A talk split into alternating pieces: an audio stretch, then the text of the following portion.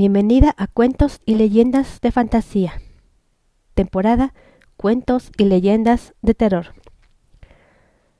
La leyenda de las bolas de fuego por Selene Irene García Magaña. Cuenta la, leyenda que hace más de 100 años, en el estado de Coahuila, por las, noches se veían bolas de fuego volando en el cielo.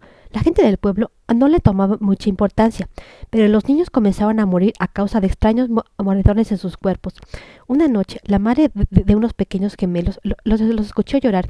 Pensando que tendrían hambre, fue a buscarlos a su habitación, pero nunca esperó ver lo que en realidad estaba sucediendo. Una horrible bruja que estaba chupándoles la, la, sangre y por lo tanto la vida. Ella corrió por un crucifijo, pro provocando que la criatura saliera por la ventana to tomando forma de bola de fuego. A partir de entonces, todos en el pueblo colgaban cruces y hierbas en las ventanas.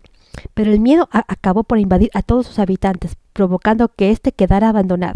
Las bolas de fuego se, se dejaron de ver, pero se dice que siempre están buscando un lugar donde volver a aparecer. Fin. Estás escuchando cuentos y leyendas de terror.